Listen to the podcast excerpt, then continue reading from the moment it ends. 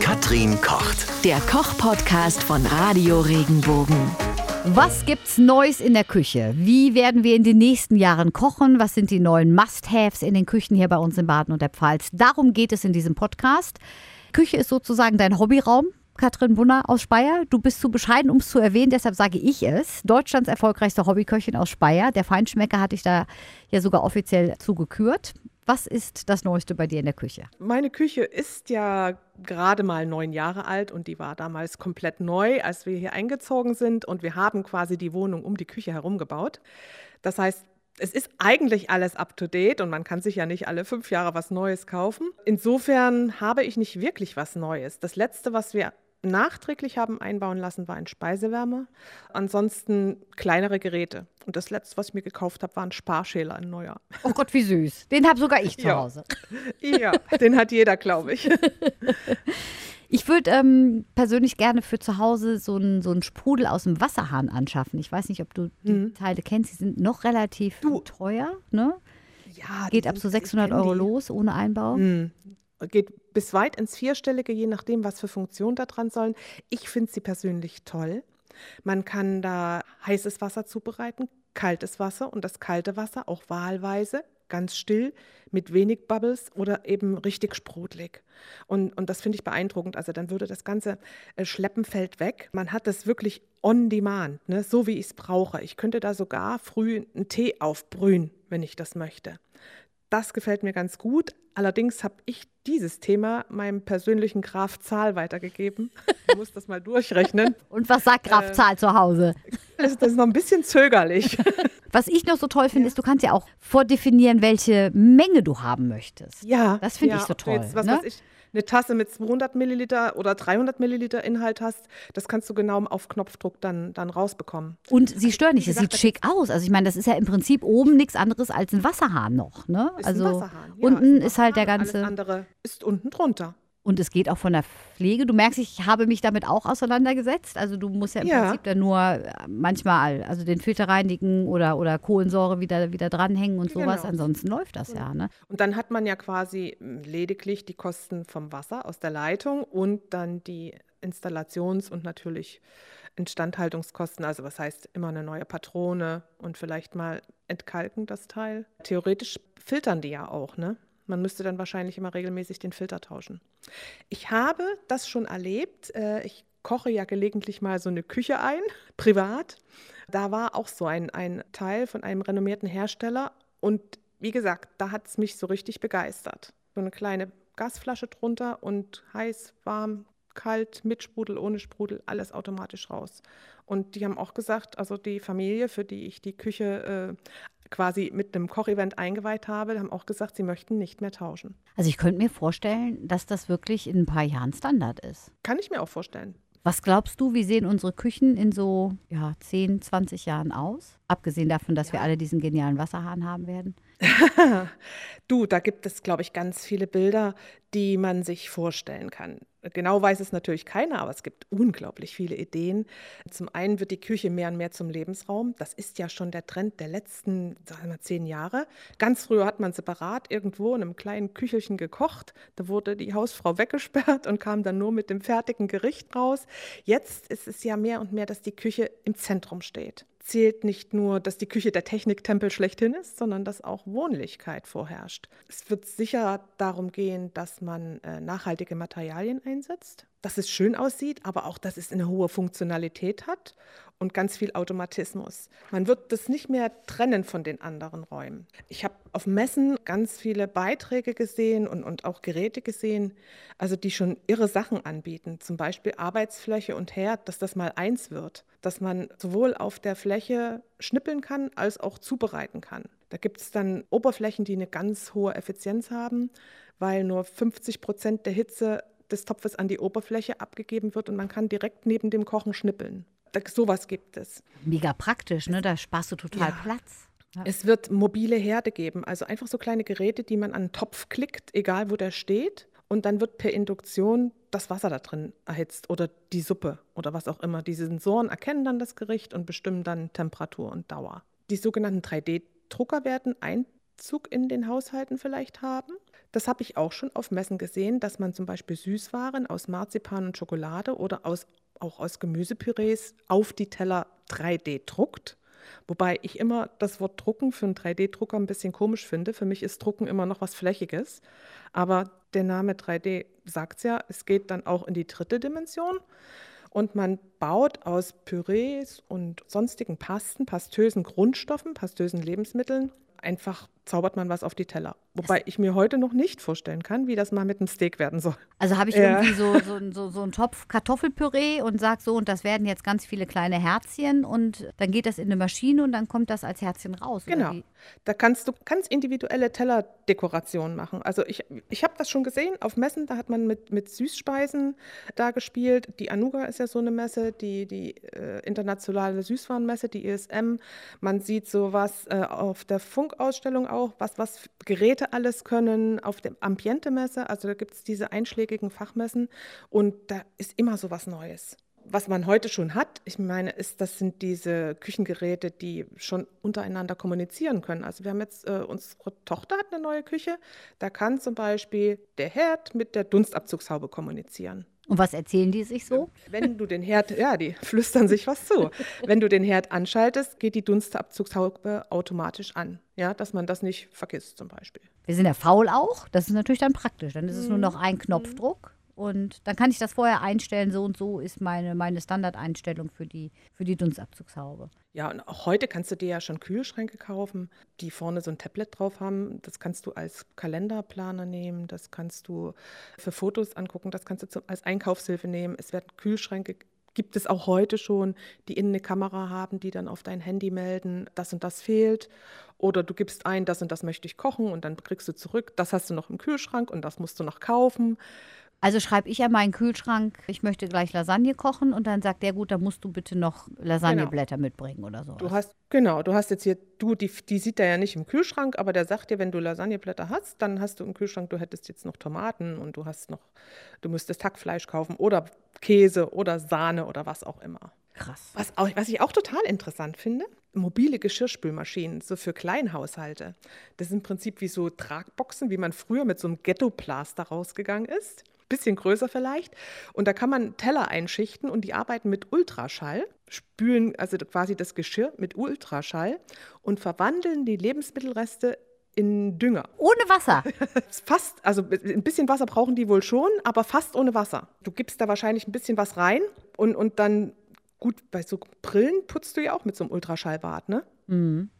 Der Optiker hat ja auch so ein Ultraschallbad. Also das geht viel schneller und dann setzen sich halt diese biologischen Reste ab und dann kann man das direkt dann als Dünger verwenden.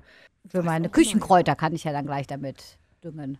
Ich gebe ja heute schon das Kaffeepulver, das, also den Trester vom Kaffee, von der Kaffeemaschine an meine Terrassenkräuter als Dünger. Und da ich weiß, wie deine Küchenkräuter aussehen, werde ich das jetzt auch machen. Ja, wartet, bis es Frühling wird. ja, und dann, wenn man so ein bisschen noch stöbert, äh, findet man natürlich auch die Kochroboter. Da gibt es ja irre Vorstellungen. Also es gibt schon Prototypen, also sind wohl schon auf dem Markt, oder sagen wir, die ersten Prototypen sind auf dem Markt. Stolzer Preis 75.000 Dollar oder sowas. Aber bis 2030, 2040 kann sich das alles noch entwickeln. Und zwar lernen die von Profiköchen.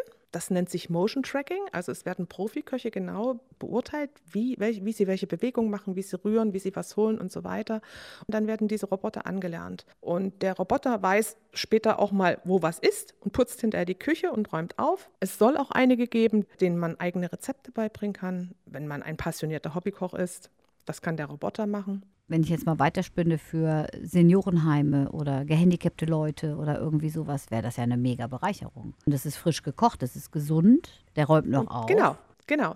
Das ist der Vorteil. Ich sag mal, für alle, die nicht kochen wollen oder nicht kochen können, ist das die Lösung.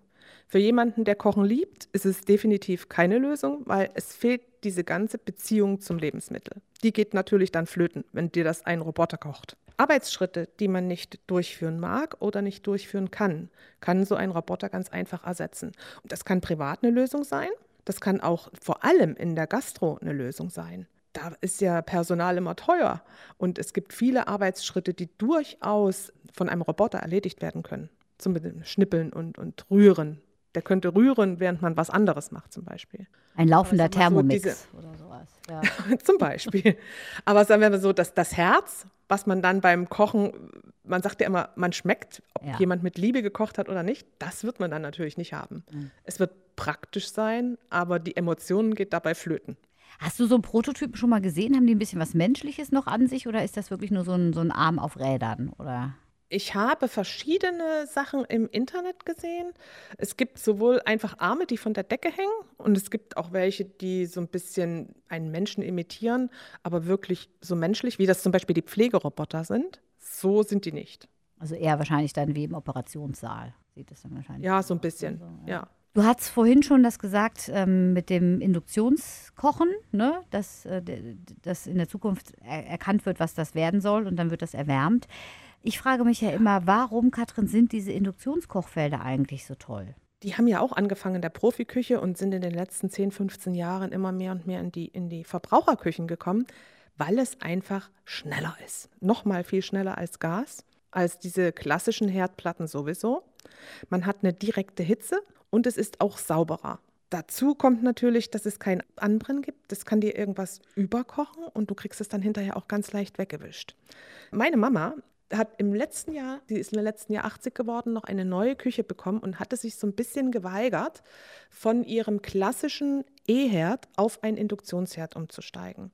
Aber sie hat jetzt dann auch erkannt, das ist auch eine ganz andere Sicherheit. Selbst wenn sie mal was vergessen würde, was sie Gott sei Dank noch nicht tut, da würde nichts passieren. Es würde nicht zum Brand kommen. Das Induktionskochfeld erkennt das, wenn irgendwas überkocht. Das Einzige, was, was man noch nicht so genau weiß, also wie, wie sich das, es gibt keine Untersuchung, ob sich das irgendwie gesundheitlich auswirkt. Man sagt nur, dass Leute mit Herzinfarkt und auch Schwangere einen halben Meter Abstand haben sollen. Und äh, ich finde, das hat so eine direkte Wärme, so eine direkte Hitze, dass, dass man unglaublich schnell kochen kann. Man muss sich halt alles vorbereiten. Man muss das sogenannte Mise en place fertig haben. Das heißt, alles, was ich in mein Gericht tun will, muss ich vorher geschnippelt haben. Da kann ich nicht anfangen, wenn ich den Topf schon auf dem Herd erwärme. Da komme ich nicht hinterher, das ist zu schnell. Als Konsequenz dessen spare ich bis zu 30 Prozent an Energie. Und das ist erheblich, finde ich. Aber das genau das, was du gerade angesprochen hast, ist das, warum ich mich dagegen entschieden habe. Weil ich meine Abläufe so drin habe, ne, ich mache dann das Wasser und dann mache ich hier und schnibbel da und fertig und so weiter und schmeiße es da rein und, und hm. deshalb hatte ich mich äh, dagegen entschieden, gegen Induktion. Und das hat meine Mama mit 80 noch gelernt. Ein kleiner Seitenhieb. So, so. Ja. und das, und es ich muss auch sagen, und sie, sie ist jetzt begeistert. Und, und das freut mich, das freut uns alle. Viele Küchen sind ja offen gestaltet, haben wir gerade schon drüber gesprochen. Da hat sich ja auch einiges getan in den letzten Jahren. Ähm, und da sind gute Dunstabzugshauben wichtig. Das hast du ja gerade erzählt, dass Ja. das auch deiner Thema jetzt war bei der Küche deiner Tochter. Diese Dunstabzugshauben sollen natürlich möglichst leise sein, ordentlich was wegschaffen, saugstark sein und gut aussehen. Was hältst du von diesen neuen schrägen Dunstabzugshauben? Sind die noch en vogue? En vogue sind gerade die, die man versenken kann, komplett versenken kann. Oder die, die Abluft oder diesen Dampf, die Schwaden nach unten abziehen. Es gibt ja viele Leute, die wenig kochen oder aus ästhetischen Gründen keine Haube haben wollen. Und die nutzen halt solche, die auf, direkt auf Herdebene sind. Jeder Abzug ist besser als keiner. Wenn man eine offene Küche hat zumindest. Und ich glaube auch für geschlossene Räume ist es besser, man hat eine drüber. Und dann natürlich ist es auch noch besser, wenn man Abluft hat anstelle Umluft. Weil es einfach mehr Leistung, man kriegt mehr Leistung dahinter. Also der Unterschied ist, dass es direkt abgezogen wird. Ja, also Abluft wird nach außen geleitet. Genau. Und Umluft wird im Prinzip durch, auch durch einen Filter geführt, aber geht wieder in den Raum. Und ja, wird rumgewirbelt und kommt zurück. Ne? Genau. Ja. Gibt es irgendwas, worauf du dich besonders freust beim Thema Kochen in der Zukunft? Was ich gesehen habe, sind so Küchenteile, Regalteile, die eine verschiedenartige Funktionalität haben. Zum Beispiel haben so Küchenplaner der Zukunft haben so wabenförmige Elemente entwickelt, die man individuell in jede Art von Küche einbauen kann, an der Wand befestigen kann, an die Decke hängen kann. Und diese Elemente können entweder kühlen, sie sind auch verantwortlich für die Beleuchtung, sie können Raumklima schaffen oder man nimmt sie halt als simples Regal. Je nachdem, die haben eine unterschiedliche Funktionalität und dann kann ich mit denen auch umziehen stelle diese Waben wieder so hin, wie meine neue Küche ist, gebe jeder Wabe wieder an eine andere Funktionalität und kann mich dort sehr individuell einrichten. Das fand ich so ganz pfiffig. Ja, vor allem hast du dann immer deine eigene Küche to go dabei. Ja, und es wird ja wahrscheinlich auch, der Trend geht ja auch wieder zu kleineren Wohnungen und kleineren Räumen, weil wir ja immer mehr Menschen werden und mehr Raum brauchen. Und alle in der Stadt wohnen wollen. Ne? Alles und, und in der Stadt, genau. Das ist dieser Megatrend der Urbanisierung.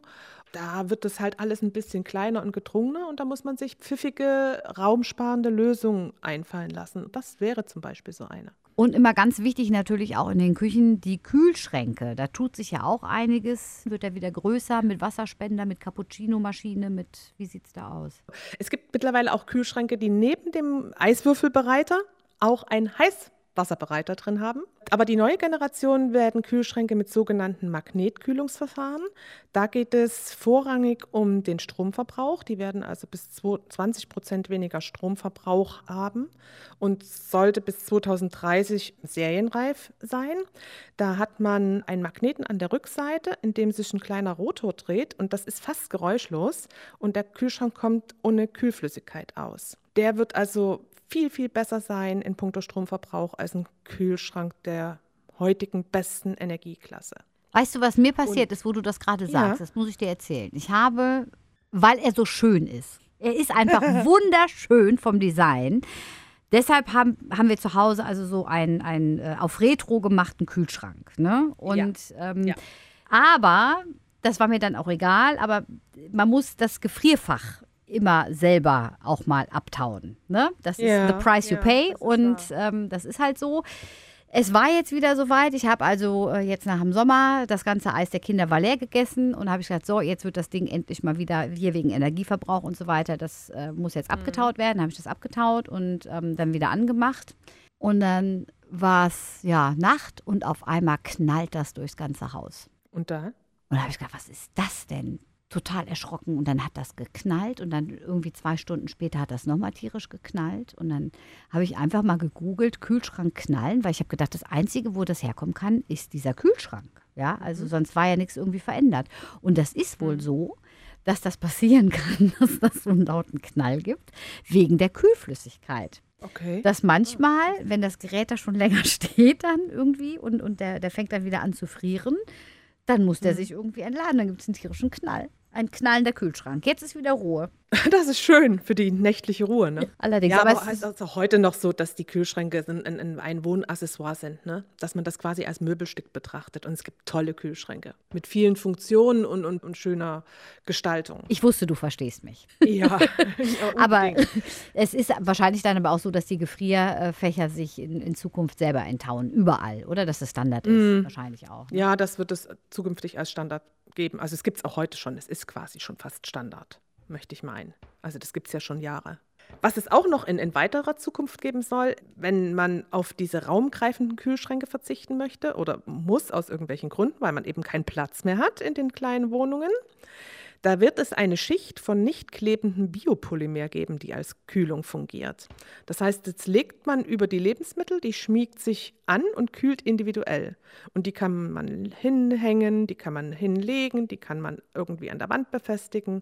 Also das war auch so eine ganz irre Zukunftsprognose, die ich da gesehen und gelesen habe. Das ist dann wie oder ein Tuch oder, oder, oder wie? Ja, also so, so ein bisschen, ein bisschen wie ein dickes Tuch, also wie so eine Masse, die man so rumlegt.